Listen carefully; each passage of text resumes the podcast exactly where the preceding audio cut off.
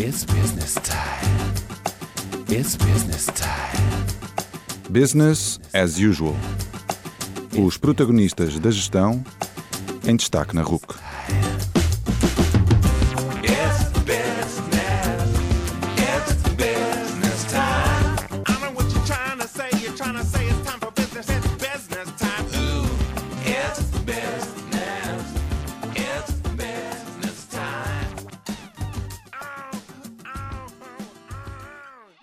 Noite e bem-vindos ao 12º Business as Usual, o programa da RUC onde damos destaque aos protagonistas da gestão. O meu nome é António Calheiros e o convidado que vos trago hoje é alguém que tem tido muito protagonismo no ecossistema da gestão portuguesa na última década.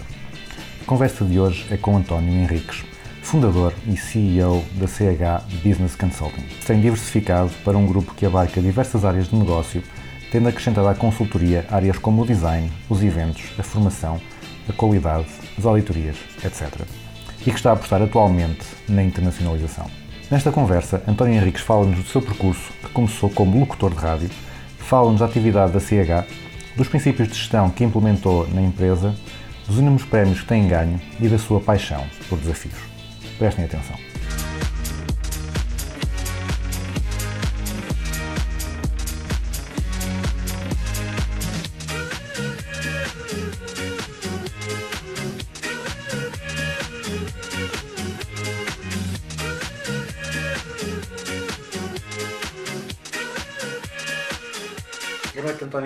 Bem-vindo ao Business as Usual, aquele que é o melhor programa de gestão da Rádio Universidade de Coimbra, até porque é o único, portanto não há aqui grande polémica.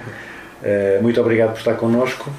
Hum, Eu começo por, eh, por lhe perguntar para os nossos ouvintes que, que ainda não o conhecem, quem é António Henriques? Boa noite, obrigado pelo convite. É um privilégio estar no melhor programa de gestão da rádio, enfim, por acaso é da, da RUC, mas podia ser outra qualquer. Eh, quem é o António Henriques? O António Henriques, eh, eh, enfim, para além de ser o fundador da, da CH Consulting, enfim, que as pessoas, algumas conhecem, outras não, eh, é um confesso apaixonado por, por pessoas, por negócios, por ideias, e tenho o privilégio de, como disse, ter fundado há 20 anos, este ano estamos de, de parabéns com as duas décadas da, da CH Consulting, empresa que, para aqueles que não nos conhecem, que aquilo que faz é ajudar outras empresas na área da consultoria de gestão, enfim, dentro, dentro de um conjunto de áreas relativamente diversificadas, mas aquilo que nós fazemos é ajudar eh, pessoas e organizações a serem eh, mais produtivas e, preferencialmente, mais felizes, eh, porque as coisas, enfim, convém andarem a par uma com a outra. Uh, sei que o seu primeiro emprego foi também foi na rádio, na Rádio Manchete, se, se a minha investigação não, não está errada. Passou também pela Câmara Municipal de, de Vila Nova de Poiás, na, na comunicação. Foi o CFO de, de Luís de Matos Produções, até que depois, uh, então há 20 anos, e já ficam já os parabéns, uh, criou a CH. Uh, nesse percurso até chegar à CH, como, é que, como é que passou da rádio para para a magia, Bem, para, para a área financeira e depois na CH. O António foi mesmo ao baú, não é? Foi mesmo assim ao fundo do baú. Hum, a vida é feita de sonhos, não é? Eu quando era pequenino, e quando digo quando era pequenino, se calhar com os meus, com os meus 15 anos, o meu maior sonho era ser era fazer rádio. Era ser rádio e era ser jornalista. Portanto, queria, porque queria tirar o curso de jornalismo e ser jornalista, e essa foi uma das minhas primeiras grandes paixões. Eh, E em 90, perdão, 90 não, em 85, salvo erro, Samara não me atraiçou, nos tempos saudosos das rádios piratas, não é? Da Paula Ruck, enfim, foi uma das precursoras também. Os mais novos agora já não sabem bem qual é o conceito de ter um, um emissor numa, numa garagem ou, numa, ou num sótão e fazer rádio de forma pirata, porque era, era de facto a designação. Eh, Portanto, era eu ainda jovem, aliás, recordo-me que na altura ia de Poiares, onde morava na ocasião para Penacova de bicicleta, não é? Eh, estava longe de ter carta, até por não tinha idade para isso. E fiz de facto rádio, aliás, dei o meu primeiro grande desgosto aos meus pais, porque quando acabei o 12 ano entrei Química, salvo erro, já nem sei bem. Disse eu, agora não, não é? Portanto, entrei, mas de facto não. Parei, fui, fui, o meu primeiro emprego foi na rádio em 89, salvo erro, não é? Portanto, de facto 89 e depois também coincidiu com o facto de eh, eu estar ligado, em 90 comecei a trabalhar na Câmara Municipal eh, de Vila de Poiares, onde fui assessor de imprensa e simultaneamente trabalhei num jornal eh, em Poiares e depois nessa mesma altura fundei o Jornal em Piracova, fui fundador justamente com mais dois colegas meus, o Álvaro Coimbra e o Olímpio Padilha, o Álvaro Coimbra que ainda hoje está na TSF, São Marino Madraiçoa, aliás agora está na RTP1, não está na TSF. Eh, portanto, digamos que o jornalismo e a rádio foram duas paixões de, de, enfim, de idade, adolescente. eh, e do jornalismo passei para o grande sonho vida a seguir, que era ser DJ, disco jockey. Pá, devo-vos confessar que eu sou duríssimo de ouvido, não é? Portanto, ou seja, aquilo nunca correu bem. eh, Nós, havia aquele princípio básico que nós tínhamos que acertar as batidas para elas sobreporem e serem perfeitas, e aquilo parecia mais uma martelagem, panca, tabanca, tabanca, tabanca. Portanto, claramente não fui disco jockey, mas lancei na noite, em 90 tive a minha primeira discoteca, explorar uma discoteca, e depois tive uma segunda discoteca, e perdi-me durante vários anos, durante 4 anos, na noite, em que acumulava com um período de rádio que depois deixei, e assessoria de imprensa durante o dia, e à noite fazia aquele 7 dias por semana, a dormir 4 horas e ia ter noite, tarará, até que em 94, eu já tinha para fazer as contas, disse, António, António, eh, deixa-te lá disto da noite, não é? Que é uma coisa gira, e vai lá ser contabilista, e foi na altura que eu vim estudar para o ISCA, porque já na altura tinha uma empresa de contabilidade, em 94, eh, já, enfim, já rapaz crescido, eh, entanto tinha pedido transferência de Química ou Física, já nem sei muito bem qual é era o curso, para o ISCAC, e vim começar o meu curso em 94 eh, no ISCAC. Eh, Mas, portanto, eu diria que era parte da rádio, que era parte do jornalismo, foram eh, clarissimamente duas, eh, duas paixões de adolescência, não é? que, eu, que eu completei, enfim, e que levei à exaustão e que disse, pronto, agora já chega, agora vais fazer outra coisa, não é? Vai se tornar adulto e ser contabilista. ok. Hum, Ser contabilista, que é uma experiência que eu acho que toda a gente devia ser, não é? Uma vez na vida. Estou a brincar, com, estou a brincar agora com a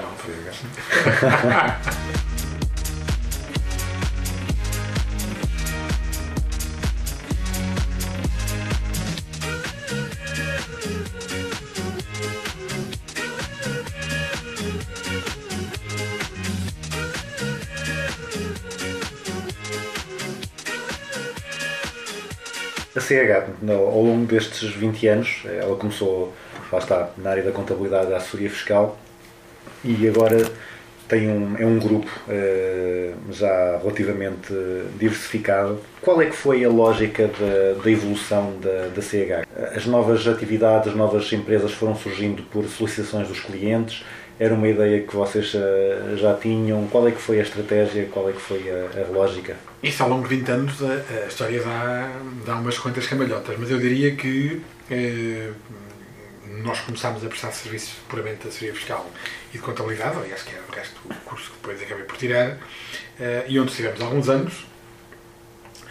É tradicionalmente uma área que se concilia menos com estas áreas das criatividades e das inovações, até porque quando se fala em inovação e criatividade em áreas fiscais, normalmente não tem uma conotação eh, muito positiva e nós, naturalmente, enfim, um ADN muito criativo e muito expansivo, claramente fomos evoluindo para outras áreas eh, mais relacionadas com a gestão de empresas, eh, complemen- complemen- complementarmente à área da, da contabilidade eu já não posso precisar bem que ano é que nós abandonamos a contabilidade, mas abandonámos basicamente num princípio, enfim, nós sempre tivemos esta estratégia relativamente bem definida do ponto de vista daqueles que são os principais vetores, e uma das coisas era, nós aquilo que fazíamos sempre ser muitíssimo bons, não é? E claramente chegámos à conclusão que nessas áreas em particular eh, não estávamos em condições de competir eh, com as empresas internacionais de referência que nós conhecemos, enfim.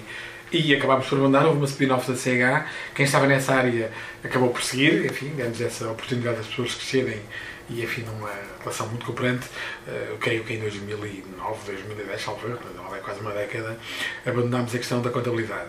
A questão das várias áreas que surgiram acabaram sempre por, eh, numa fase inicial, por ser, eh, pelo menos em dois ou três casos, relações de parceria menos bem conseguidos. Isto é, nós tínhamos projetos complementares em que tínhamos de ter parcerias em áreas que nós não tínhamos, e depois as coisas acabavam por não ter o nível de entrega que nós tínhamos e que nós desejávamos, e nós dizíamos, opá, pegando na expressão antiga, se queres bem feito, vai lá tu e faz, não é? Pronto, e nós acabámos por crescer numa lógica não estratégica, mas de circunstância, que é, pá, Naturalmente que ao longo do tempo isto depois foi mudando e nós, sobretudo de 2010 para cá, portanto, nos últimos anos, fizemos claramente uma, uma mudança de, de não estar no segmento das PMEs onde tipicamente estávamos e também nós acharmos que já estávamos numa fase de maturidade organizacional de nos podermos enfim, lançar para aquilo que nós designávamos à época das empresas de prestígio, enfim, todas aquelas grandes brands que nós conhecemos da televisão e da rádio. E, portanto, em 2010 eh, foi quando houve essa grande mudança eh, na CH de... enfim, Portanto, temos escritório além de Coimbra, em Lisboa e no Porto, e de trabalharmos com as principais marcas enfim, que nós conhecemos aí, dos especias e dos não especias em diferentes áreas, eh, estando sempre muito centrada numa área de especialização. Nós estamos estruturados por áreas de negócio e por, por centros de especialização, o que significa que hoje a CH, verdadeiramente, não, não é eh, conhecida por uma área de competência, é conhecida por várias áreas de competência, de acordo com os segmentos onde atua e de acordo com os clientes. eh, e de acordo com os prémios que vai ganhando aqui e acolá, mas eu diria que somos, somos assim uma, sempre tivemos uma estratégia de mosaico, que é ter aqui alguma lógica de diversificação. eh, e, basicamente tem sido uma, tem sido uma, uma caminhada eh, do qual estamos a dar, não diria o último salto, mas estamos neste momento, eh, o, plano estratégico que nós temos neste momento é sempre uma marca global até 2020, está pelo menos em 20 sítios para começar, estamos em processo de expansão de marca internacional, está a ser um desafio super estimulante, porque é pegar no que se fazia aqui e levar para o mundo, eh, tendo presente as diferentes realidades do que é que é comparar a África profunda com os Estados Unidos eh, e, com Portugal por meio, ou com, enfim, ou com a Europa, está a ser um desafio muitíssimo interessante neste momento. é? Eh, E essa, essa expansão internacional, quais é que são os, os principais destinos, quais é que são os mercados em que estão a apostar? É assim, nós neste momento estamos, nós já, já temos presença para além de Portugal. Temos presença em Espanha, em Angola e no Ghana. Estamos eh, praticamente a finalizar na Argélia eh, e em Marrocos. Está muitíssimo avançado na Guiné. E, e estamos também num processo de consolidação de converter a nossa rede de escritórios associados que já temos no mundo de diferentes geografias eh, a passarem a trabalhar globalmente com a marca CH. Uh, posso dizer que mesmo hoje de manhã chegámos de Angola, temos um colega nosso na Costa de Marfim este fim de semana, e amanhã chega a nossa parceira dos Estados Unidos. Portanto, isso agora está, um grande, está com, uma grande, com uma grande evolução. Uh, mais do que a estratégia, às vezes tem que ver com a natureza dos negócios. Ganhamos a semana passada um negócio na Jamaica, naturalmente estamos a ativar um parceiro na Jamaica. Temos um negócio no Tazaquistão, estamos à procura de um negócio para Tazaquistão. Mas é completamente, eu diria, não é by the book, é tudo ao contrário. É uma coisa muito, muito exponencial, muito pouco planeada e muito, não diria ao sabor do vento, mas ao sabor dos acontecimentos que andam todos eles, todos os dias, com uma grande, com uma grande velocidade. Há pouco estava a dizer que nas várias eh, áreas de atuação foram muitas vezes por, eh, porque os parceiros que tinham encontrado não, eram, não respondiam às vossas expectativas. Nesta casa da internacionalização, eh, estava a parecer que está a dizer que é um bocado do contrário. São os parceiros internacionais que vos, com quem vocês gostam de trabalhar que vos puxam para esses países. É, é um bocadinho, eu acho que tem um bocadinho a ver com, com eh, isso é a confluência de vários, é a confluência de vários fatores, não é? Eh, nós temos a clara consciência que não há nenhuma empresa no mundo como nós. Porque tipicamente as empresas são arrumadas por uma área e são conhecidas por uma área ou por duas. Nós somos conhecidos por 10 ou 15 ou 20. Eh, portanto, é difícil replicar o modelo da CH no mundo. O que é possível é pegar em todo aquele que é o nosso know-how acumulado, todo aquele que é o nosso investimento do ponto de vista de metodologias, de plataformas de suporte ao negócio, que temos coisas avançadíssimas, não é? Assim, muito à frente daquilo que se vê no mundo, e, e eh, evangelizar os parceiros a dizer tu sozinho, ou em medida uma rede global eh, que tem 30 escritórios no mundo e que tem negócios em toda a escala, tu tens mais valor em rede do que sozinho. Não é? Portanto, estamos justamente naquela fase. eh, quando eu digo, que, quando eu digo que, que é de alguma forma difícil de definir, é porque de facto todas as semanas aparecem oportunidades. Eu estava agora a receber SMS do meu colega Costa de Marfim a dizer: Ah, aconteceu mais isso, não é? Portanto, e como nós somos enriquetos por natureza, eh, nós estamos sempre a introduzir fatores de inovação e fatores de procura. Portanto, independentemente daquilo para nós queremos ir, estamos sempre abertos a, a outros horizontes, a outras geografias, a outros projetos. E, e, tipicamente o que acontece é que nós há dois anos definimos um conjunto de mercado e depois acabámos por estar em mercados completamente diferentes, porque às vezes não é aquilo que nós queremos, é aquilo que acontece, é as necessidades dos nossos clientes, é onde surgem os projetos, é onde nós ganhamos as adjudicações, é? Está aqui uma, há aqui uma lógica de geometria variável, como nós costumamos dizer, eh, quer saber para onde é que queres ir, agora como é que lá chegas, já não é tão relevante. Há pouco também estava a referir que foi na altura à volta de 2008 que mudaram para o, para o segmento de prestígio e também eu, eu li alguns que foi nessa altura, 2008, 2010, que tiveram taxas de crescimento na ordem do, dos 100% ao ano. É, houve do 2000 e... Claro, não é possível crescer 100% ao ano todos os anos. É? Nós tivemos 3 anos a crescer 100%. Passámos de 40 para 80 e de 80 para 120 e com crescimentos de bem, 100% ao ano. Não é? Foi também um período giríssimo, pelas razões, pelas razões óbvias. Ah, Eu acho que as empresas, eh, o lado engraçado quando nós olhamos para 20 anos de história, é perceber que todas as faces são diferentes. Não é? Eu agora estou realmente muito entusiasmado com este processo de expansão internacional por todo o desafio que constitui, não é? Nós achamos que já fizemos tudo, enfim, aqui é, simplificando o tema, mas depois eh, de repente percebe-se que afinal o desafio que temos agora é muito mais aliciante e muito mais, eu diria, se levarmos isto enfim, ao ensino, pá, quem não se lembra de passar a quarta classe? Quarta classe foi uma meta, pá, e o segundo ano depois, pá, e o nono ano, e o décimo e a faculdade, não é? nós tipicamente, eu acho que quanto mais subimos no horizonte, mais temos tendência a deixar que o que já passamos é um dado adquirido, já está feito, não é?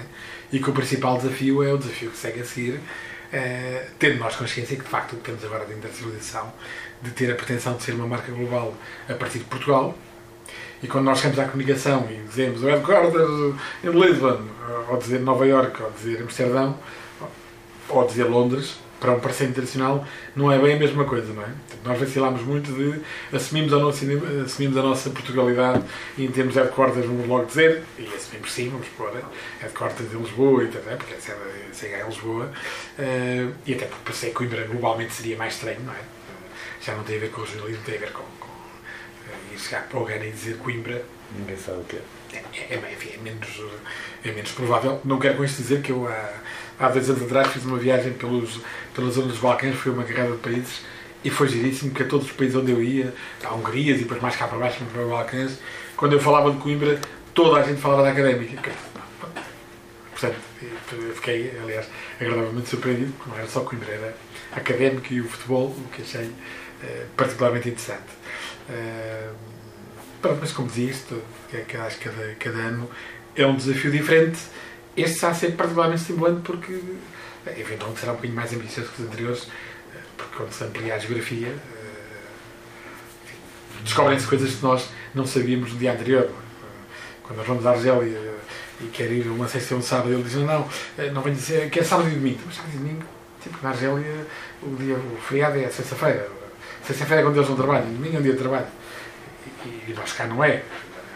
E quando olhamos para a geografia global e começamos a pegar nestas pequenas traços de multiculturalidade, isto leva-nos para um patamar de, de, eh, pá, interessante e muito estimulante e enfim, que nos está a dar um gozo.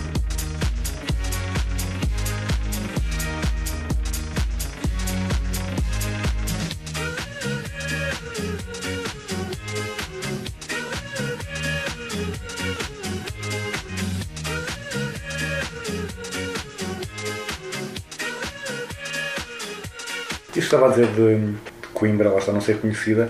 Eu lembro-me de, na entrevista com o Gonçalo Quadros, ele referia que eles mantinham a, a sede em Coimbra por carolice, porque realmente não, os clientes não queriam saber de Coimbra para nada e não era, não era prático, não era, não era uma mais-valia para o negócio. Eh, A CH também mantém o, mantém o escritório em Coimbra, também é por carolice ou faz Não, é assim, sentido eh, o eu, costumo, eu, costumo, eu costumo brincar com isso, que eu, eh, quando digo aos clientes e aos amigos, epá, eu sempre que durmo em Coimbra, não é? Eh, portanto, o nosso centro de operações, neste momento a sede formal é em Lisboa, mas o nosso centro de operações é em Coimbra e vai continuar a ser. Está naturalmente associado à minha área de residência, não, é? não escondo. Não escondo que quando lá atrás, não foi bem em 2008, foi em 2010, nós passámos com uma estratégia de expansão internacional e de querer ganhar as grandes contas, eh, que tipicamente eh, os clientes olhavam para nós e já éramos conhecidos como a consultora de Coimbra, mas isso tem uma, tem uma explicação histórica, não há nenhuma multinacional de consultoria que tenha sede em Coimbra. Portanto, tipicamente é Lisboa e algumas das coisas delas têm sede eh, no Porto, não é? Portanto, quando nós temos uma consultoria que ainda por cima ganha os prémios todos e mais alguns e que é a melhor do mundo e ganha. É, Coimbra! Ah, Era aquilo, é. Está quase no, no branco carapinha, é, uma- é o, é o normal e isso, digamos, quase que foi destacado eh, por isso. Nós, como trabalhamos tipicamente nas empresas, é quase irrelevante onde estamos, não é? Ou seja, se é de Coimbra, de Lisboa, do Porto, eh, e como também temos o privilégio de eh, não trabalhamos só com grandes companhias de Lisboa, mas trabalhamos com grandes companhias, como trabalhamos com a indústria, e a indústria está tipicamente mais ao norte. Mas também trabalhamos com a agricultura e está tipicamente mais para o Alentejo. Portanto, para nós, essa questão de, de ser Coimbra, Lisboa, Porto, não é só é um bocadinho indiferente, como nós estamos arrumados por áreas de negócio ou de competência e também espalhados por escritórios. O que significa que, se for a área internacional, quem respondeu o Porto, se for a área de eventos corporativos, quem respondeu Lisboa, se for a área de recursos humanos, neste momento, a área de São Pessoas, até está mais com Lisboa, se for a área de projetos, está com o Porto, se for a área de digital, está com Coimbra. Portanto, assim, nós, digamos que não temos uma bandeira eh, geográfica orgulhosamente somos de Coimbra e fazemos aqui alguns eventos e obrigamos as pessoas a virem cá, mas também é por virem à nossa casa e porque gostamos de receber. Também é um traço coimbrão.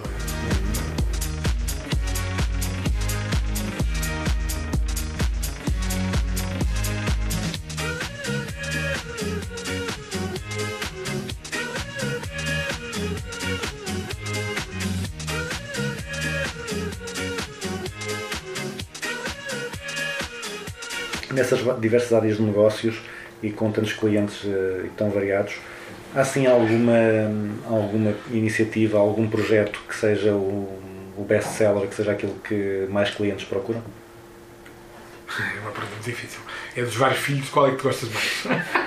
É o mais novo, quem sabe mais novo que é o último. É muito difícil.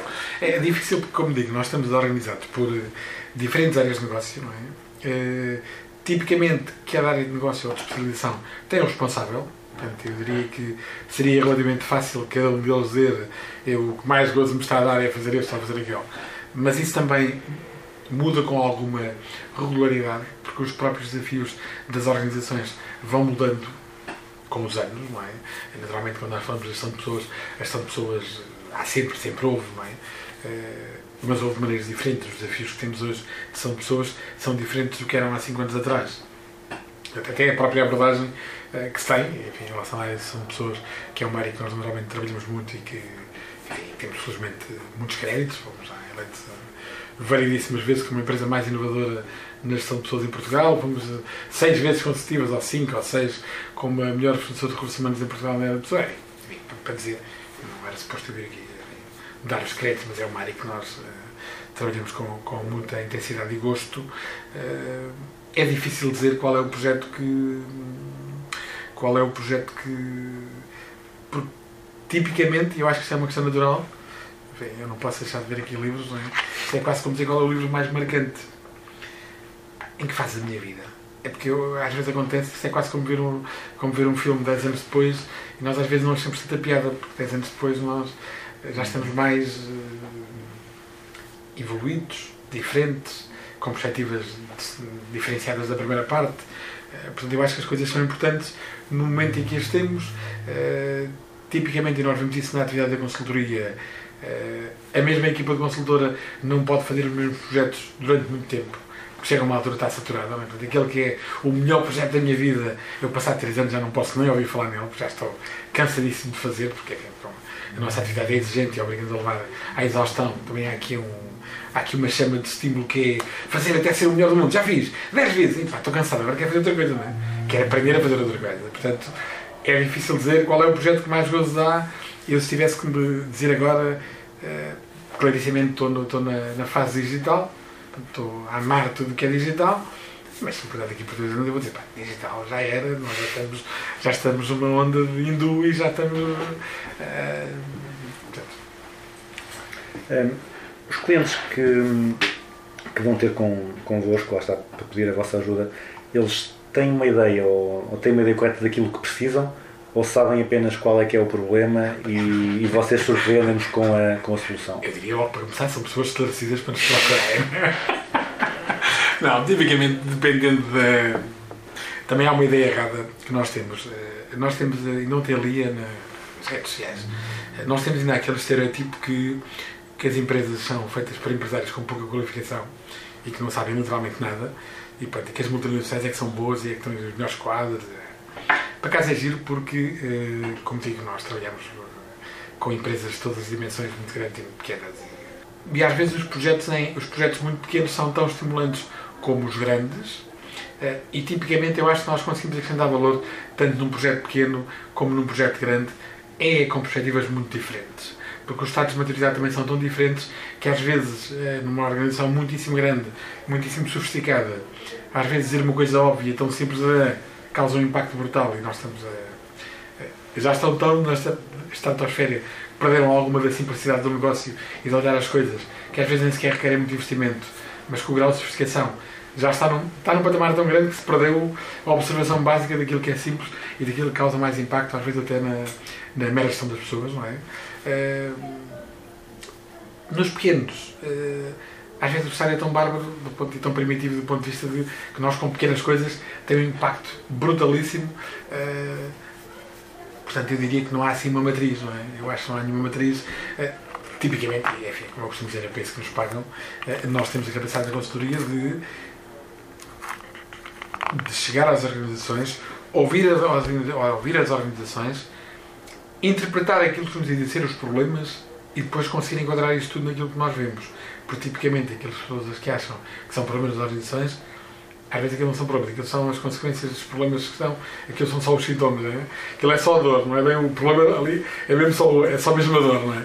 Eh, mas é assim, mas, é assim, mas como digo globalmente, eu acho que as empresas às vezes estão relativamente estabelecidas, a nós e na Financeira Consulting temos também esta capacidade de ter um olhar muito 360 e de nunca ver, e essa é uma das virtudes de termos várias áreas de negócio, que é de nunca ver a coisa só pela área de recursos ou só pelo marketing, ou só pela introdução, ou só pela área de projeto, é de ver isto numa perspectiva 360 e conseguir perceber que num negócio onde há, há pessoas, mas também há produto, e há, também há abordagem comercial, e também há condições financeiras, e também há, há um, há um sem número de, de perspectivas, digamos assim. não é? Porque estava a dizer que às vezes as empresas eram, eram tão sofisticadas que até se esqueciam de pequenas coisas eh, simples. Há assim alguma iniciativa simples, eh, barata, fácil de implementar que muitas empresas eh, esqueçam de, de fazer? É assim, em particular nas, em particular nas, em particular nas organizações mais sofisticadas, onde eh, teoricamente não há falta de recursos, não há ausência de meios. Aquilo, aquilo, que, aquilo, às vezes, aquilo que se perdeu de mais básico eh, foi mesmo a autenticidade das, das relações. Eh, Foi ter de tal maneira sofisticado, de tal maneira trabalhado, de tal maneira produzido. Bastava limitar-te a ser aquilo que tu és, se for uma coisa que tu sintas, isso vai ter muito mais impacto do que fazeres uma campanha de comunicação hiperquitada e fantástica, é, porque às vezes basta olhar para as pessoas nos olhos e, olhá-las de facto e não, não, não fazer de contas que as olhamos. Portanto, eu acho que às vezes, relativamente a, em particular, a, enfim, a área de gestão de pessoas, enfim, não, é, não é o foco, mas quer nós queremos, quer não, as pessoas, felizmente, estão no centro das organizações e, enfim, relacionam-se com todas as etapas. Eh, eu acho que esta, esta, esta incapacidade que as organizações às vezes têm de, de perceber que a gestão também é feita de coisas simples, não é? E a melhor regra é mesmo o bom senso, não é? E ter a capacidade e a, a assertividade para perceber, pôr-se no lugar do outro e perceber se tu estivesse no lugar dele e tivessem feito isso, tu também não gostavas, não é? De levar isto às condições mais. eh, é, é aquilo que nós chamamos de designar de a gestão do óbvio, não é? A gestão do óbvio é muito fácil para quem, para quem percebe. Para quem está no óbvio, acho que aquilo é. Enfim, é pouco óbvio, não é? O que é. Mas eu acho que se tivesse que dizer, diria mesmo esta incapacidade que as organizações têm, às vezes, de se reinventar, eliminando alguma da sofisticação e trazendo simplicidade ao processo. Simplicidade no sentido mais autêntico e genuíno.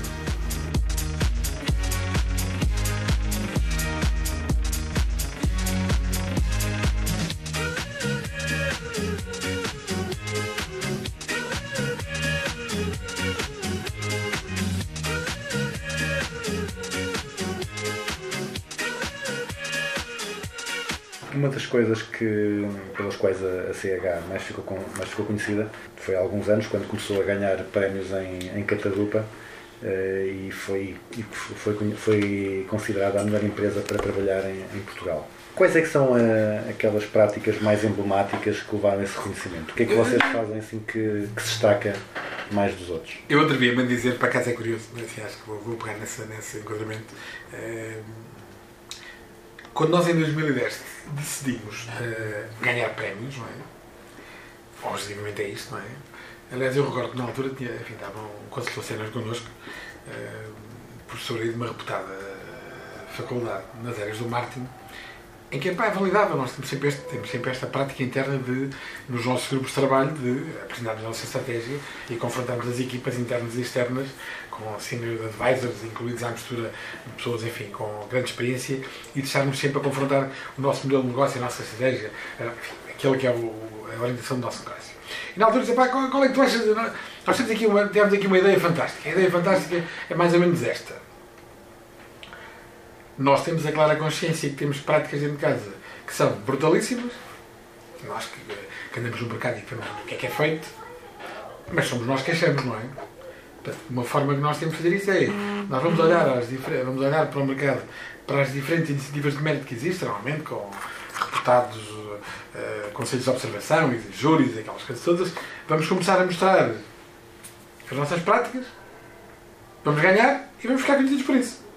E a malta, aos poucos e poucos, vai perceber que nós ganhamos prémio 1, 2, 3, 4, 5, 6. Portanto, Isso é basicamente como, é que se ganha, como é que se ganha assim de forma simples. Futebol não é necessariamente a minha praia, mas um, é um princípio que eu conheço, que é de forma simples como é que se ganha um Mundial. A seleção vai estar agora nesse desafio. ah, pá, é simples. É, pá, é chegar lá a ganhar os jogos todos. Portanto, em teoria, isto é só chegar lá a ganhar os jogos todos, pá, porque no final vais ganhar. Joga bem, joga mal. E o que fizemos foi claramente isto, por acaso, o prémio das melhores empresas para trabalhar, que é um prémio que não é necessariamente só de mérito, é um prémio também de satisfação das pessoas, não é? Foi giríssimo porque nós, eh, quando esse prémio nos foi atribuído, porque algumas são claramente de mérito, de práticas em que nós exibimos, é bem, fazemos, e nós temos eh, se eu vos disser que um dos prémios em que nós conquistamos a nossa brochura de apresentação tinha cerca de 500 páginas, é vocês perceberem que isto requer um, isto é, é dizer o que se faz mesmo e demonstrar, e 500 páginas é, 500 páginas é um livro, é um calhamaço, é um manual assim daqueles tipo, eh, pronto, grandes, não é? Mas assim, eu, quando aconteceu em 2010 isso, a melhor empresa, eh, que depois voltámos a ser, nós tivemos semanas das pessoas trabalharem 20 horas seguidas. Em projetos em que nós estávamos, sempre com a mesma máxima, que é, pá, está quem quer, não é? Quem tiver que ir embora vai e fica. E a malta estava super com a camisola vestida e fizemos, era sempre uma lógica de, pá, sem qualquer obrigatoriedade. Só para dizer, quando as pessoas responderam, responderam ao questionário daquele ano em particular, foi um dos anos de mais trabalho que havia do ponto de vista de entrega. Mas há loucura de 20 horas seguidas, não é? É tipo, tipo non-stop, quase. eh, Mas, portanto, a questão das estratégias dos prémios começou clarissimamente eh, à época, pá, deves confessar que agora em 140, pá, a pica já não é a mesma, já ganhamos prémios e tudo, nós já ganhamos prémios, salvo erro, em 16 áreas diferentes de atuação. São pessoas de liderança e, e qualidades, inovação e eventos internos e externos, employer branding, 16 áreas diferentes. Portanto, e em 140 prémios depois, Ronaldo sempre ganha uma outra, acha que aquela que é fantástica, e para nós, essa cena dos prémios já é, já é uma coisa. Eu não quero dizer, por acaso esta semana não concorremos também ao prémio dos criativos, enfim, e continuamos a.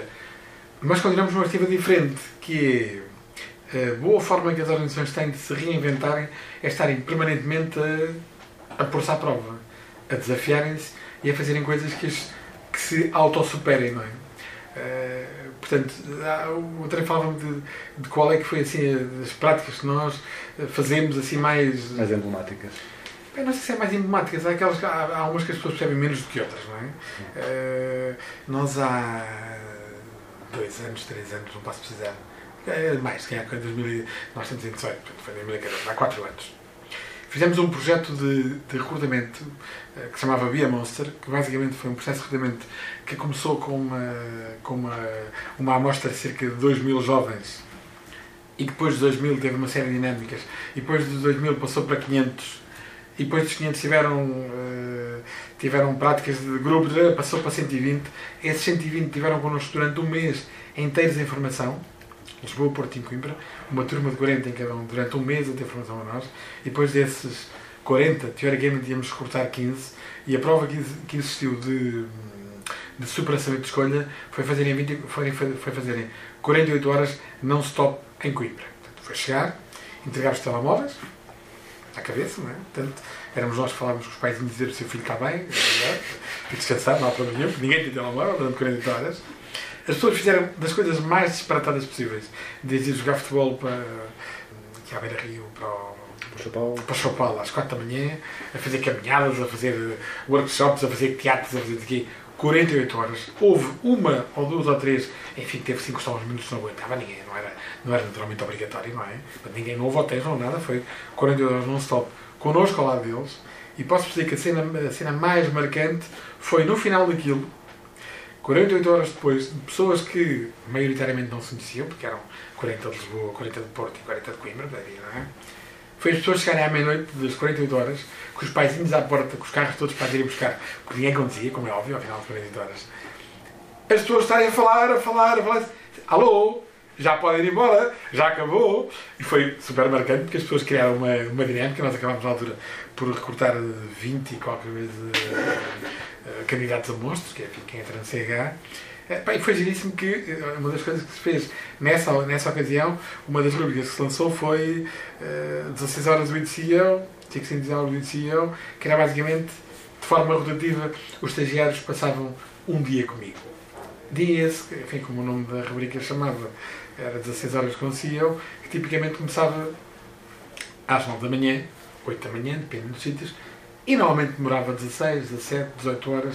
Era naturalmente um dia intenso e preparado para eles, em que eles me acompanhavam em todas as iniciativas que eu fazia, se fosse reuniões comerciais ou de apresentação, iam comigo, eram basicamente a minha sombra, almoçavam e jantavam comigo naquele dia, e tinha um dia intenso, com muitos quilómetros à estrada, com muitos desafios, com muitas coisas, e na altura foi uma, enfim, foi uma, uma prática que foi eh, muito valorizada enfim, por aqueles jovens talentos que entraram na CIH.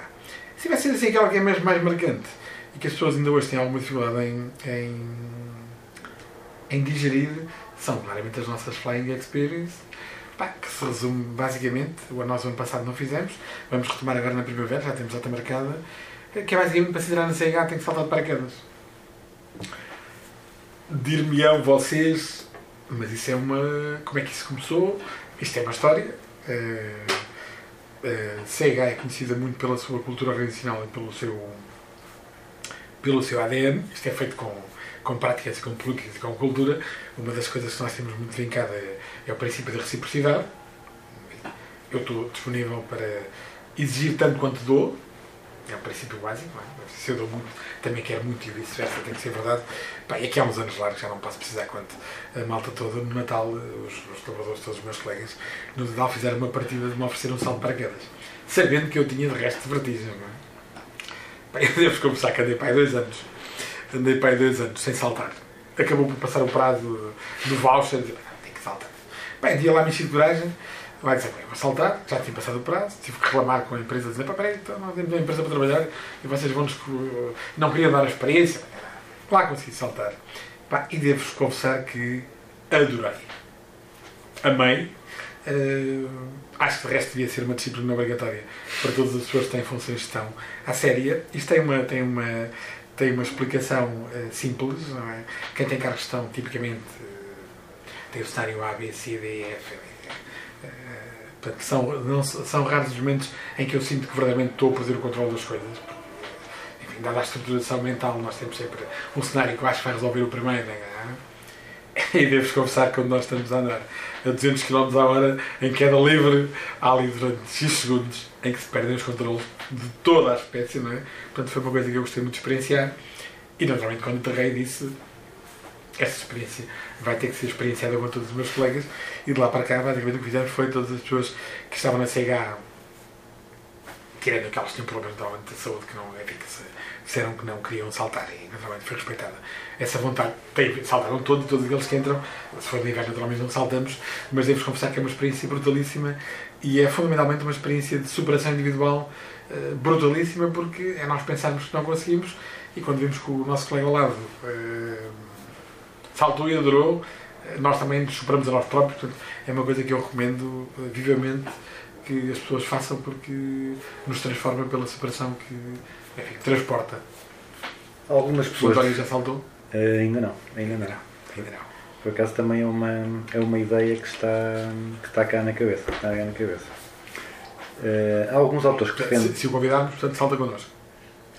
Fica ao convite, Sim, feito ok. a direto, aceito, António. Ok, Vai está ser o nosso combinado. próximo guest a fazer uma Está Flying combinado. Experience. Não pode reparar porque é em direto e ao vivo. Portanto, Pois, pois. se não saltarem volta aqui, vou dizer foi tudo um embuste. O António não saltou. Não, isso está combinado, fica combinado.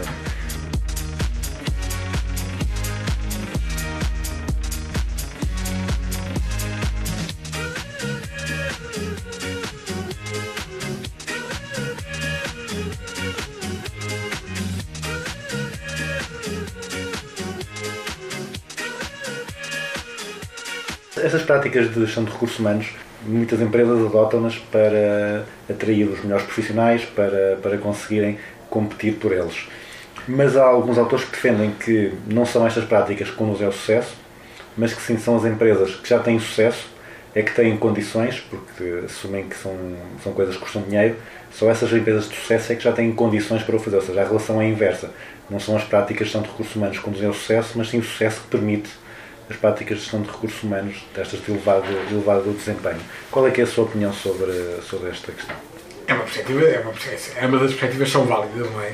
Eh, Eu devo confessar que nós, nós ao longo destes 20 anos, no, enfim, no Grupo Secana, várias empresas, ou não fôssemos nós consultores, enfim, nós enfim, andamos sempre um bocadinho à frente do tempo e dirigimos todas as tendências e modas e que acontecem.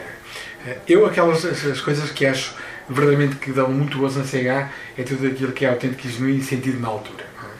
Quando nós fizemos as Flying Experience, não teve na Gênesis qualquer. eh, Vamos fazer isto só porque sim, porque é giro e porque é. Aconteceu porque se não me tivessem oferecido o salto, provavelmente isso não tinha acontecido, pegou na reciprocidade. Depois pegou-se no efeito que isto teve, de facto, do ponto de vista da superação das pessoas e achámos que era uma coisa e, e, efetivamente muitíssimo poderosa. Aliás, eu costumo brincar, enfim, nas reuniões que temos com clientes em que tipicamente em Portugal ainda é muito homem já com alguma idade, senioridade, e quando estamos com os bordos, com, enfim, com 8, 9, 10 administradores, e eu costumo brincar, é, os senhores, quantos é que saltam de paraquedas? Aí quando eles dizem, normalmente a resposta é que nenhum salta, eu costumo dizer, olha, nós saltamos todos.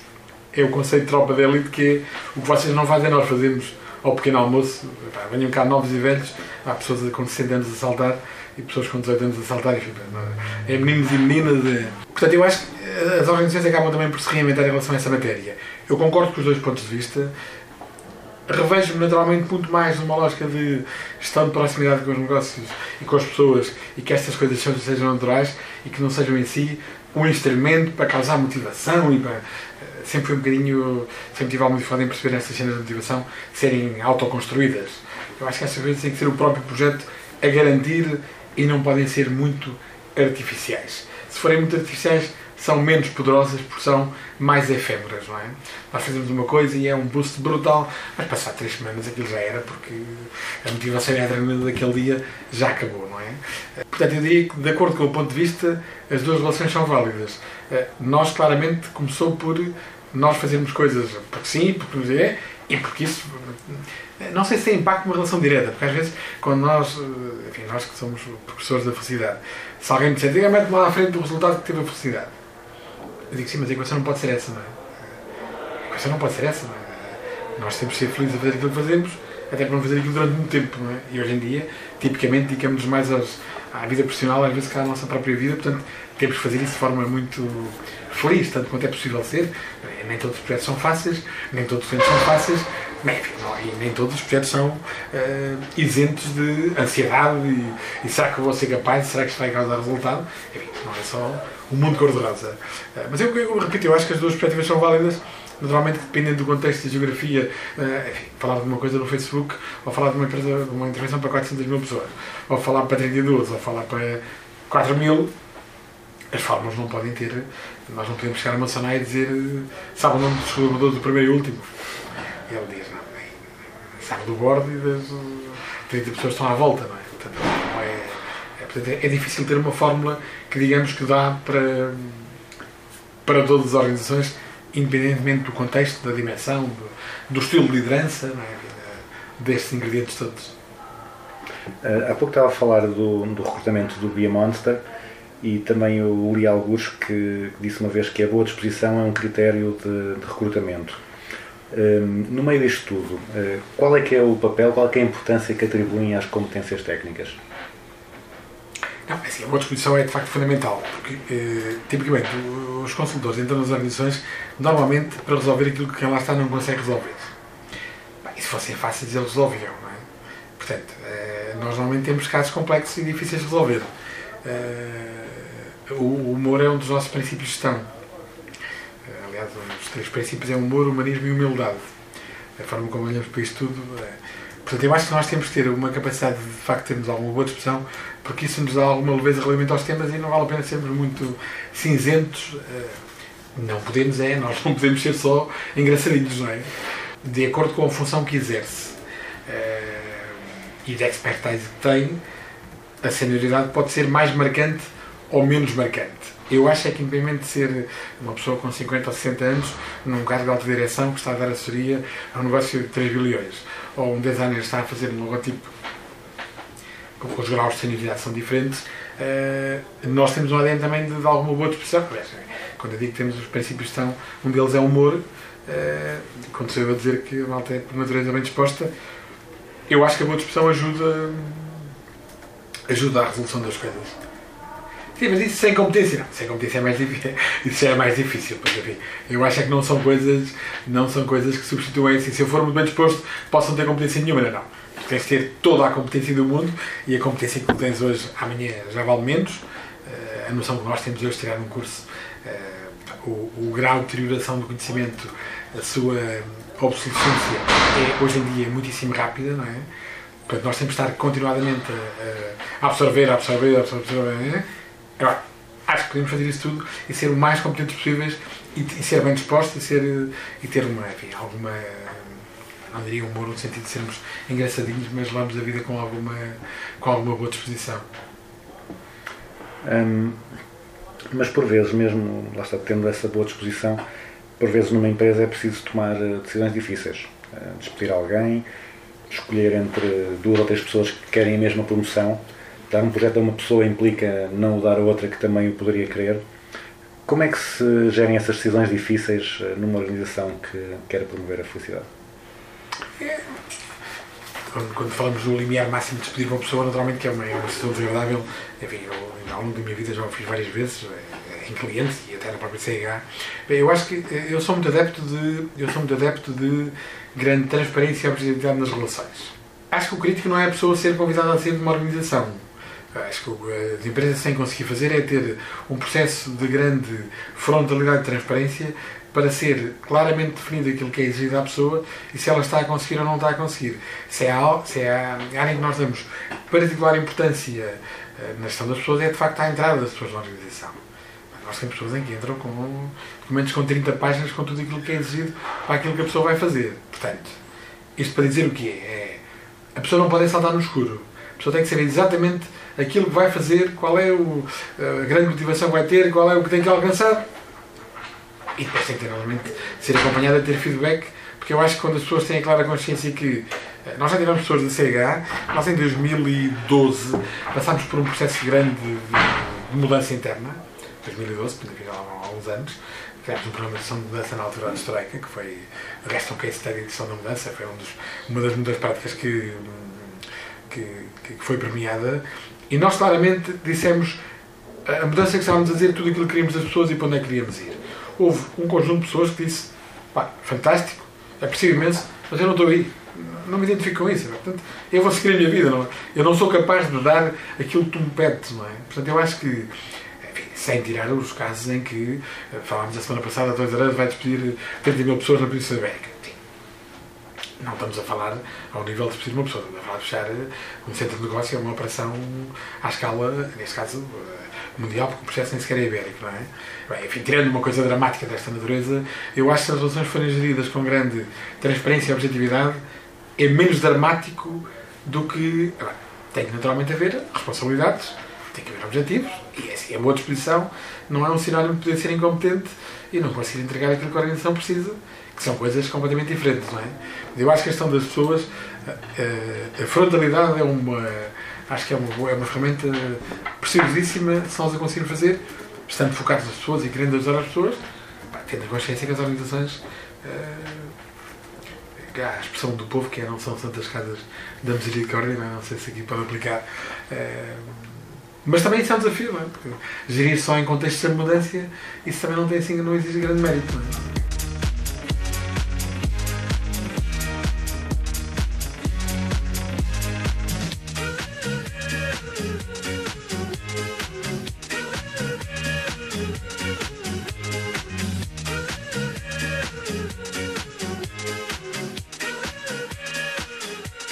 Passar para temas mais, mais pessoais.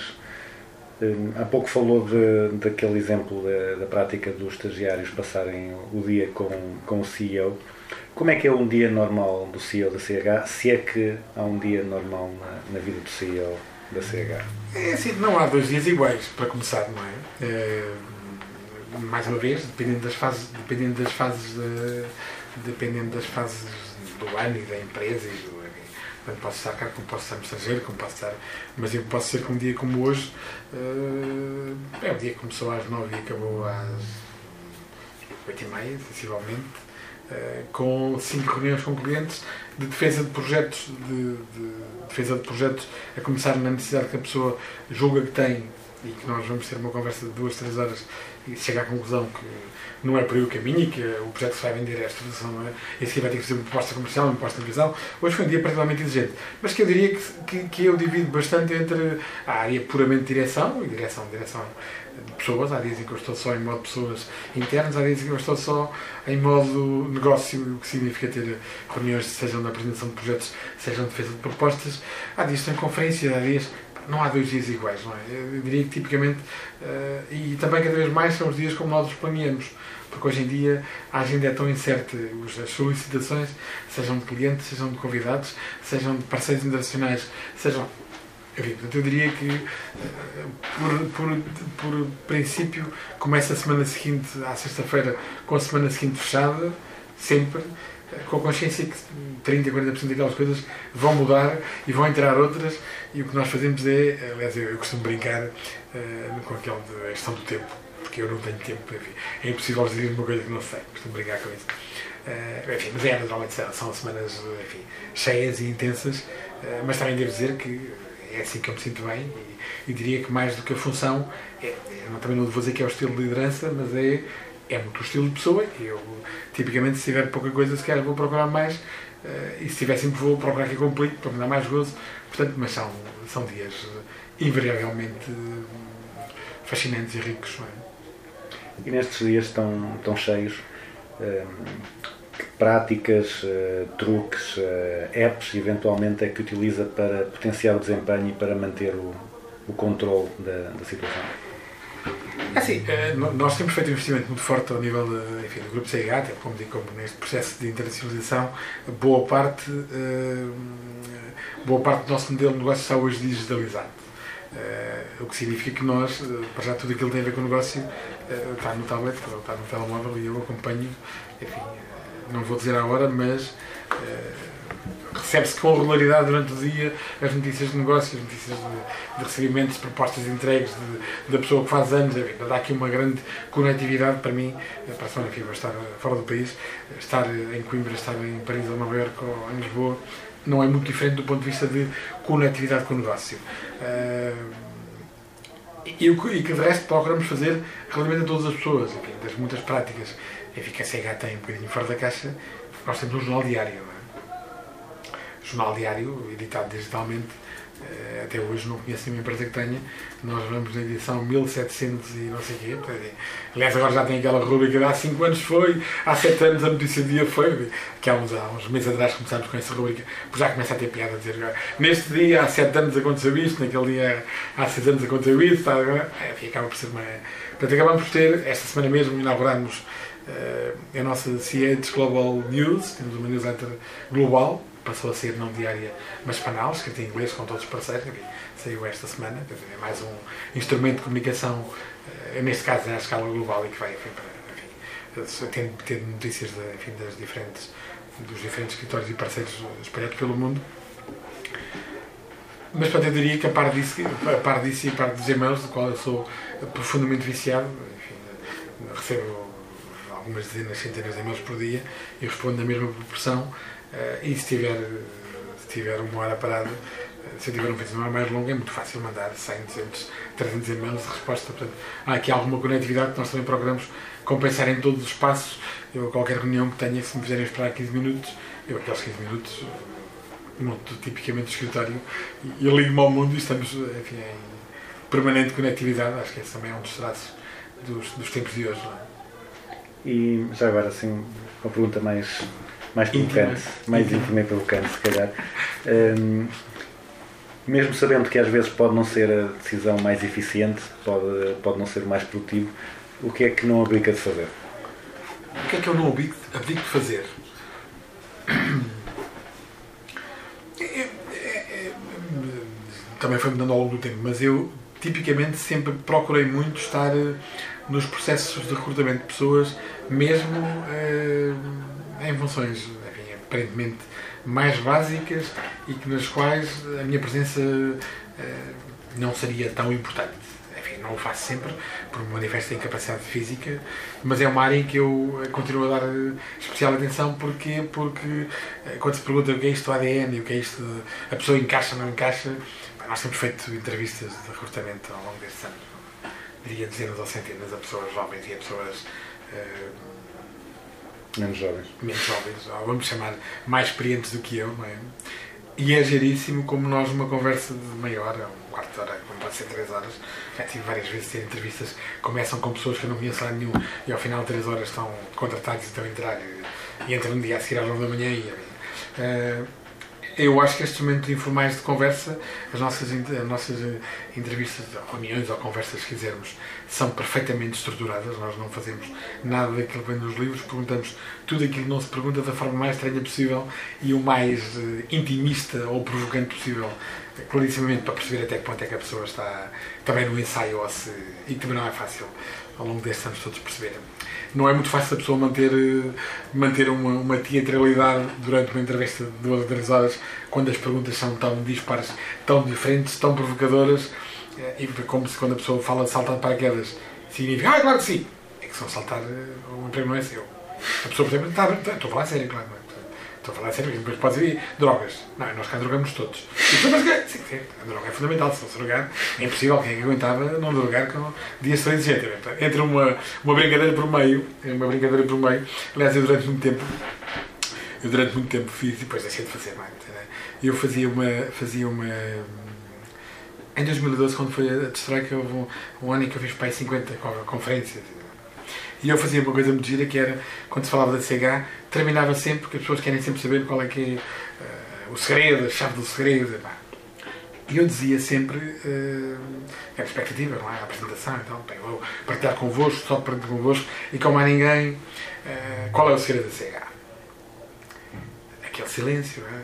Então o que era? Nós depois eu punha uma imagem, que curiosamente estava eu e os meus filhos, não sei se vocês conhecem o que é o chá, mas o chá é uma planta rasteira, não é? E aquilo éramos todos nós com, por trás de umas plantas muito altas. Que era basicamente uma, uma, uma plantação com todo tipo de drogas que vocês possam imaginar de uma, de uma expedição turística que eu tinha feito à Jamaica e que naturalmente vejo meus filhos lá, eh, até para eles saberem o que é que estamos a falar.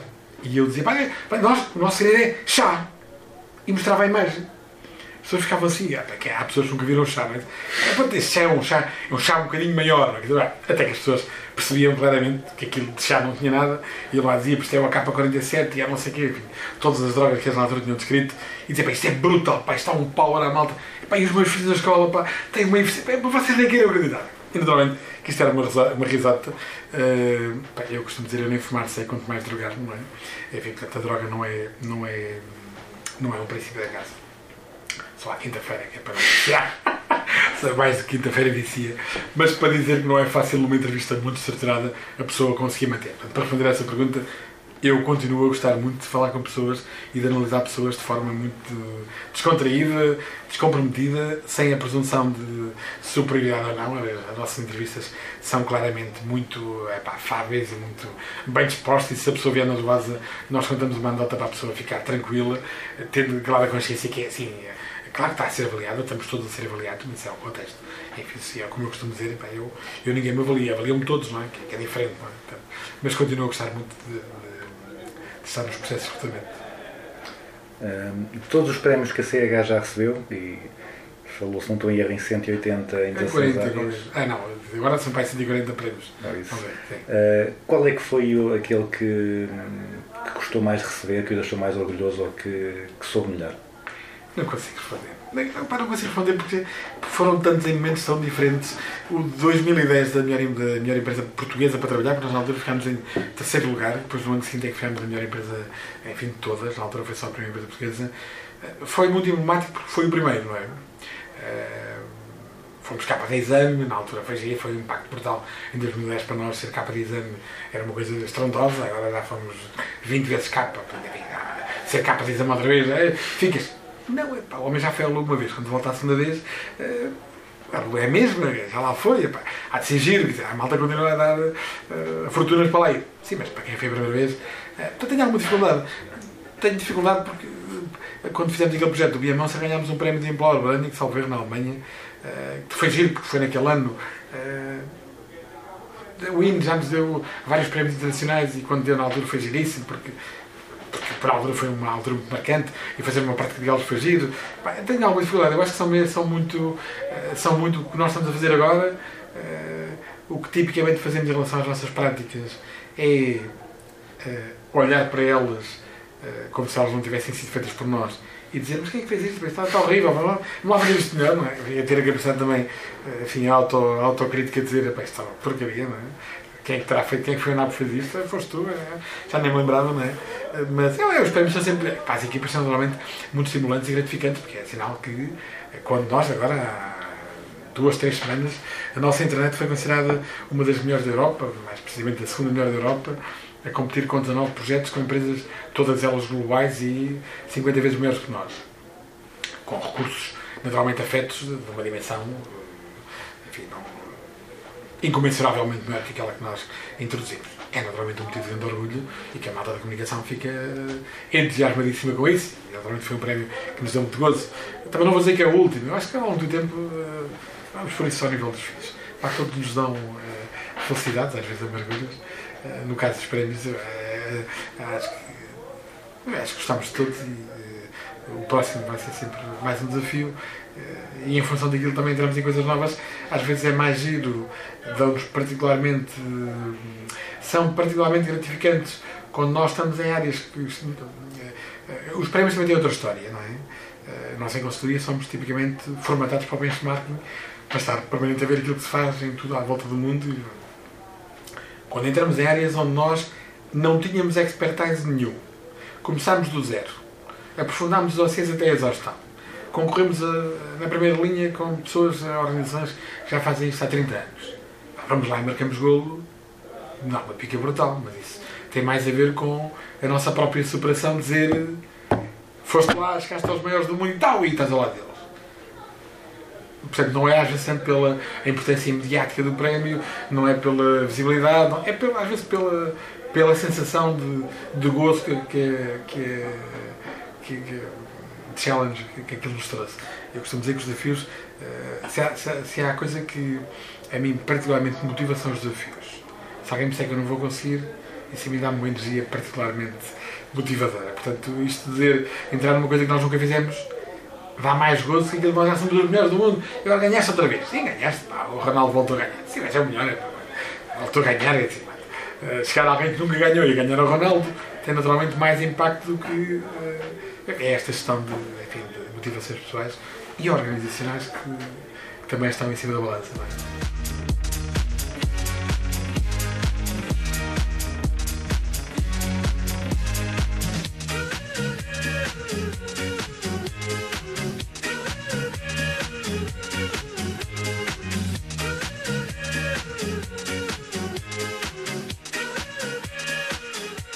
Passamos à fase final da entrevista, que é o que eu chamo a grelha fixa, que são aquelas perguntas que são iguais para todos os convidados. E a primeira é uma empresa ou um guru que, que admire, para além da CH. E para além da CH, olha, há a CH que eu, eu. Não, há muitas mais para além da CH, naturalmente.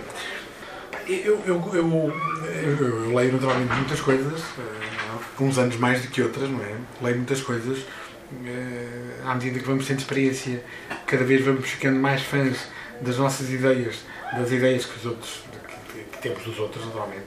Houve um autor que particularmente me marcou, se tivesse de dizer um, marcou, foi claramente Jack, Jack Welch, Ellis com, com, com Vencer e não só, porque ele tem uma série, mas muito pela sua visão de gestão, não é?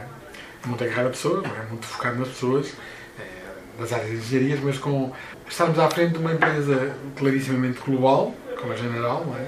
Portanto, com negócios e portfólio à escala global, enfim, arranjar uma coisa que seja mais portentosa do que enfim, passando por processo de crescimento e de diminuição e de expansão e de, enfim, com todas as. É uma escola de vida e que claramente, eh, ainda que tenha a escola, de America- a escola americana, que não é, de- não é de todo a mais virtuosa, há um fascínio extremo pela escola americana. Enfim, É uma coisa recente, não é necessariamente. Acho que Jack Welch é, enfim, foi, foi eventualmente um dos autores que mais me marcou e dos autores que eu voltei a ler mais tarde e continuei a achar piada, não é? E que depois disso voltei a ler, não tanto com efeito de surpresa, ele já deixou de estar no ativo há muitos anos, continua a fazer conferências e continua a escrever e tem-se mantido, digamos que, eh, coerente com o discurso e com a prática que teve. Eu acho que, enfim, não falando necessariamente da empresa, mas talvez, talvez nele. E agora isso leva-me para a pergunta, provavelmente me irá fazer isso igual é o livro. O Vencer foi provavelmente dos livros que mais me marcaram. Pá, depois li, já li tantos livros na vida, eh, já li livros como tipicamente sou das pessoas eh, nas fases em que consigo sou de leitura perfeitamente compulsiva, portanto eu se eu for à FNAC um domingo à tarde passo a publicidade e se começar a ler o livro à tarde, provavelmente ao jantar acabei de ler o livro, mesmo que tenha 200 páginas, consigo ler eh, com relativa rapidez. Eh, E também não se contam os livros que eu começo a ler e que à página 40 ou 50 eu digo isto já não me está a dizer nada, não me está a acrescentar nada, isto é só bullshit. Não... Portanto, eh, compro os livros tipicamente a folhear, não é pela capa, mas é folhear, apanhar 4 ou 5 páginas, ver o tipo de leitura, ver o tipo de. e ver, ok, 4 ou 5 ideias, ah, gostei, vou ler, não é? E há imensos livros que eu não chego ao final, porque já me estou a seca, basicamente, já não acrescentam. eh, mas e se tivesse ser assim um livro, já li tantos, não é? Acho que vamos manter só para ver aqui alguma coerência no, no Jack Welch, enfim, mas acho que ao longo da história já, vi, já li livros que marcaram mais, mas que marcaram mais naquela, naquele determinado contexto. Este é mais, mantém um impacto mais, mais marcante, mais duradouro. Ok. E eh, esta pergunta às vezes é, é um bocado. hum, pode ser mais, mais, mais perigosa. Um, um conceito ou uma prática mais mal compreendida na gestão, ou seja, uma coisa que os gestores ou, ou o público eh, acha que é uma coisa, mas na realidade seja outra, percebam mal. É difícil essa pergunta. Uma coisa. Um exemplo será eh, o caso do marketing, que muitas pessoas associam apenas à parte da publicidade e ignoram ou, ou não valorizam o, o outro lado do marketing. Há assim alguma coisa pela sua experiência que tenha. Não, eu posso, se calhar, se calhar vamos fazer ao contrário. Eu se calhar preferia responder ao contrário. Não necessariamente por ser uma, não necessariamente por ser eh, uma prática mal compreendida, não por ser uma prática mal compreendida, mas se calhar por ser mesmo uma má prática, ainda que a gente procure fazer ser bem compreendida. Faço o trocadilho, não é? Eu sempre fui eh, completamente avesso aos conceitos assim muito profundos de marketing pessoal. Pegando no marketing enfim, que o António falou, e naturalmente desta, desta questão do marketing da publicidade e das coisas enganosas, não é? É, frequente, mas isso não é, um, isso não é um, um caso mal compreendido, isso é mesmo uma invelocidade da prática, não é?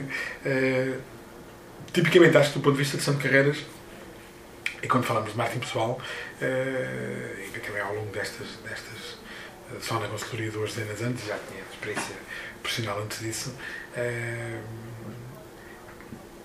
acho que tipicamente é um erro do ponto de vista de gestão de carreira nós termos um, um demasiadamente marketing pessoal eh, muito para além daquilo que é a efetiva entrega que a pessoa traz à organização ou que traz. eh, porquê? Porque em contextos mais exigentes e mais organizados, enfim, como será o caso da CH, isso é muito fácil de vir ao de cima, não é? Isso é muito efêmero. Se até ao nível da publicidade enganosa, não é? A gente compra o shampoo a pensar que é o melhor shampoo do mundo e depois no dia a seguir ganha uma camada de caspa brutal e percebe aquele não é o melhor shampoo do mundo e eu não vou voltar a dizer aquele malfadado eh, adereço. eh, mas acho que claramente do ponto de vista de marketing pessoal eh, há um conjunto de conceitos e de escola que é muito tu eh, vai lá e aprende aquilo que tu não és. E diz que és melhor que tu és e fala e tu... Quando às vezes eh, aquilo que as organizações valorizam, enfim, correndo o risco de, de me, de me repetir relativamente à, à questão da autenticidade, é, eu valorizo muito mais alguma coisa que é genuíno e que é da pessoa naquele, naquele determinado contexto, podia ser mais sofisticado ou menos sofisticado, mas é aquilo e é da pessoa, do que uma suposta sofisticação, um suposto conhecer, conhecer aprofundado de uma determinada matéria e quando nós estamos em contexto real de guerra, "Ah, vamos lá." e percebes que estamos a ver, tu, eh, afinal não consegues fazer aquilo que dizias que conseguias fazer, eh, mas eu afinal já não posso contar contigo. Portanto, acho que esta noção de, de marketing pessoal eu acho que é clarissimamente mais rico. Eh, está quase que ao nível da- da- da- nós na Cegadas muitas coisas temos formalizadas, uma delas é os, é- são os sete pecados capitais.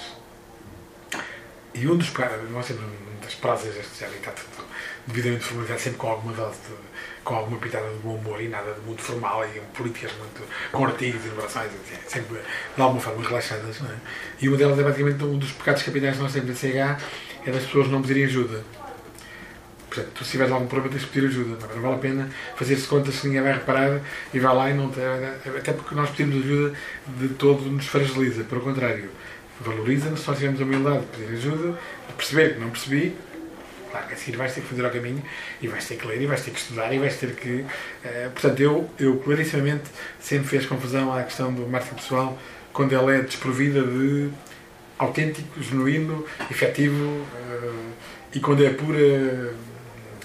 Quando é pura cosmética. Não sei se respondi claramente à pergunta, mas. De uma forma diferente, mas, mas interessante. Mas interessante é. Hum, agora, outra, uma- um conceito ou uma prática sobre o qual tenho mudado ideias, que há uns tempos não, não achava interessante e agora já Bem, gosto ou vice-versa.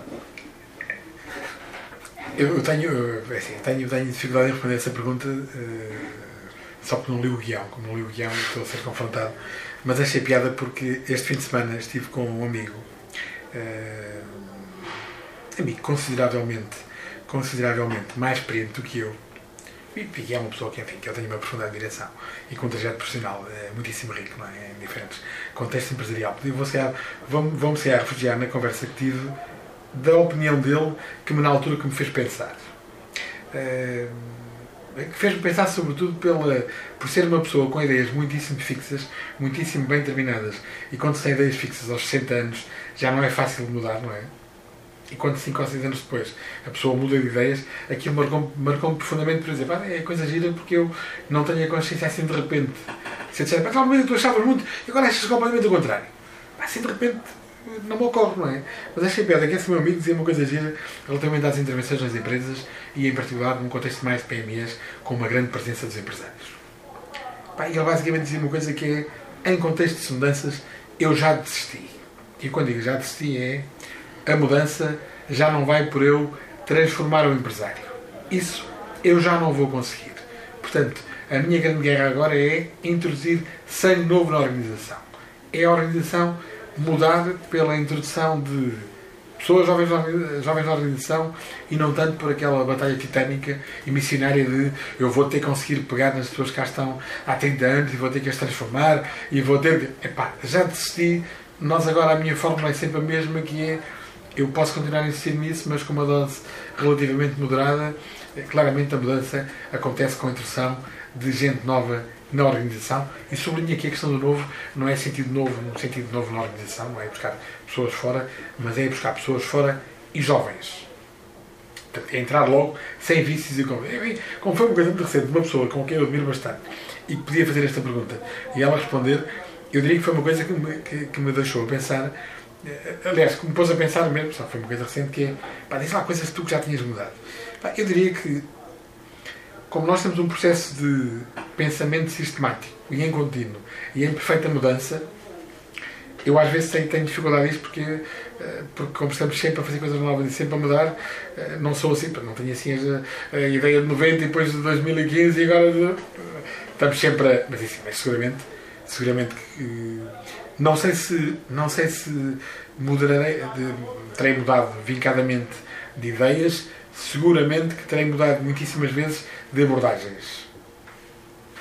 E isto é quase que um processo inconsciente. É que nós às páginas tantas estamos aí contra um rochedo e estamos a bater tanho, tanho, tanho, e às páginas tantas, quase que inconscientemente, nós tentamos ir pela direita, ou pela esquerda, ou por cima, e de repente, quando andamos por nós, estamos incutidos numa prática que acabou por ser diferente. Olha, para trás, mas não fazia assim. Ou não faz, mas não é por uma convicção, não é por uma reflexão, às vezes muito estruturada, é pela sedimentação de uma prática que nós fazemos quase inconscientemente, naquela perspectiva de análise, reflexão e ação.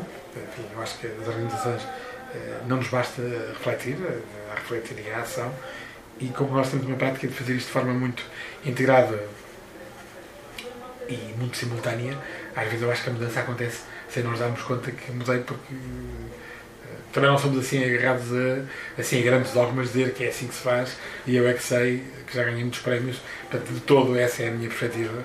Acho que a perspectiva é olhar para as coisas sempre com grande abertura e acreditando que há seguramente maneiras diferentes de fazer o mesmo que nós estamos a fazer. Não é? Isso é uma, uma perspectiva realmente interessante. interessante. Hum, outra questão é, imagino que tinha a possibilidade de escrever num, em todas as escolas de gestão um, um cartaz à, à saída com uma frase, com um conselho aos estudantes de, de gestão. Qual é que seria esse conselho? Só uma? Uh, agora corremos já, corremos já, corremos já várias. Há dias houve uma notícia que, enfim, que saiu e creio ser verdade, não é? Acho que não era nenhuma fake news, que é, vai haver aquela, vai haver aquela política de todos os jovens com 18 anos terem a oferta do Interrail. Eu acho que para jovens o Interrail devia ser de facto obrigatório. Pegar numa linha na, mochila e por esse mundo fora a percorrer, o Interrail devia de facto ser uma disciplina obrigatória. Portanto, eu acho que o Interrail é assim como ocorre primeiro. Até porque é assim uma cena fã, não é? A malta percorrer o mundo e ver coisas diferentes, eh, preferencialmente se fosse fora da Europa, tanto melhor, porque a Europa ainda é uma coisa confortável. Eh, convém ser para universos, enfim, para realidades eh, e sociedades completamente diferentes da nossa, não é? Segundo conselho, eu- acho que nós, hoje em dia, cada vez é mais, cada vez é mais irrelevante. Eu, como digo, eu tirei, tirei a minha primeira função superior é de contabilidade, que há 300 anos deixei de exercer. Uh, epá, e se eu disser agora o que é que a contabilidade me trouxe, eh, trouxe para a gestão. Por acaso, curiosamente, trouxe alguma coisa. Eu, na altura, tinha uma grande. Enfim, acho que é curioso dizer isto. Eu, na altura, tinha uma, tinha uma opinião, tinha uma opinião eh, um bocadinho contrária à filosofia que o Iscac, na altura, tinha, que era. Eu achava que devia ser muito mais especialização e devíamos ser muito mais bem formados na área puramente fiscal e contabilística e aquelas coisas todas. Já na altura havia uma corrente que as pessoas deviam, deviam estar para além da área puramente técnica e deviam ter uma, uma visão mais alargada, com disciplinas de gestão, de direito, enfim, daquelas diferentes áreas de marketing e informática, daquelas coisas todas.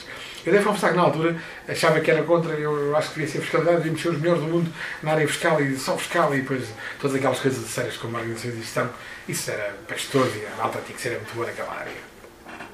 E devo confessar, voltando à sua pergunta anterior, aqui mudei de opinião. Portanto, já encontrei uma coisa que mudei de opinião agora durante a nossa entrevista. Eh, eu agora dou por bem emprego as diferentes áreas de conhecimento que na altura nos foram transmitidas e a abrangência que nos, deu, que nos deu. Efetivamente, eu acho que, enquanto contabilista, eh, não foram benéficas, enquanto gestor, foram clari- clarissimamente proveitosas e benéficas. Naturalmente, depois disso já tive enfim, um conjunto de formações diferentes eh, que vai complementar o olhar, não foi só com a formação base. eh, mas, mas isto para dizer que, ainda voltando ao tema do Conselho, eu acho que nós temos que partir para o mundo independente com a nossa formação com uma grande abertura e com uma grande vontade de conhecer, de saber e de sermos curiosos e de irmos à procura das coisas. Portanto, eu acho que qualquer, qualquer aluno que saia de um curso eh, sendo essa a sua vontade, eu acho que ele tem que ter de facto uma grande sede de, de conhecimento e de, e o conhecimento formal e informal, não tem que ser necessariamente. Eu acho que é fazer um interrail eh, a beber uns copos em qualquer país é uma ótima forma de conhecer o país sem ser com os estudos de mercados eh, daqueles muito formatadinhos e com brochuras muito bonitas. Não é? E finalmente, eh, a última questão. Uma música para colocarmos a Para concluir o acabar, qual é que vai ser a nossa onda hoje? É, bem, eu, como vos disse, eu comecei a minha vida Não tem com- que ser a música da sua vida. Não é a música da minha vida, não é? Eh, Porque é, agora também tenho que ter, ter aqui alguma ajuda, não é? Porque assim, eu comecei a minha vida a fazer rádio, em que fazia rádios de música disco pura e fazia rádios de. de rádio, fazia programas de música moderna portuguesa, na altura de muitas daquelas bandas de garagem que nunca chegaram sequer a ter discos, eh, discos eh, gravados do tempo do Rock Rendezvous em Lisboa, de toda aquela euforia de, dos anos 80, 90 com as bandas de garagem, enfim, ainda a par das. E depois, depois de andar à noite com toda a música do Steca que a gente possa imaginar mais alguma. Portanto, o que é que a gente pode recomendar para uma noite, eh, para uma noite que o programa está a passar? Epá, é uma pergunta difícil, é? O que é que a gente vai escolher? Hoje, hoje escolhi aqui, que dia é hoje?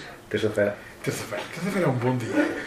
Eu, tipicamente, já, eu já tenho, já tenho alguma dificuldade de ouvir música que não seja música tranquila, não é? Tranquila e serena, não é? Pá, mas não sei se para uma terça-feira acho que pretendo arranjar aqui uma coisa mais agitada. Terça-feira terça-feira em Coimbra é noite de estudantes. Pois, acho que se calhar temos que arranjar assim aqui uma coisa mais agitada. Porque a malta vai achar isso um tédio. Pá, malta acha que eu estudo e agora para uma música calma. Pá, não sei. eh, Calma, Uma, assim, uma daquelas músicas portuguesas lá no final dos anos no- 80 e início dos 90 também é uma, uma altura que eu, que eu achava interessante. Vamos avançar aqui que no Rádio Macau, assim, Por que não? Rádio Macau. Rádio Macau. Sempre ir a um GNR, efetivamente. efetivamente, gosto da aparência. Ai, uma... Ok. Acho que sim, é uma música realmente que já não, já não ouço há muito tempo. Vamos. Fica aqui bem, fica aqui bem. Não lhe mais tempo, já, já, já lhe prolonguei se calhar demasiado o dia. De. Muito obrigado pela disponibilidade e continuação de, de felicidades para os próximos 20 anos da CH. Digo mesmo, do, do, daquele que vai ser o melhor programa do planeta de gestão. Obrigado, obrigado. Obrigado,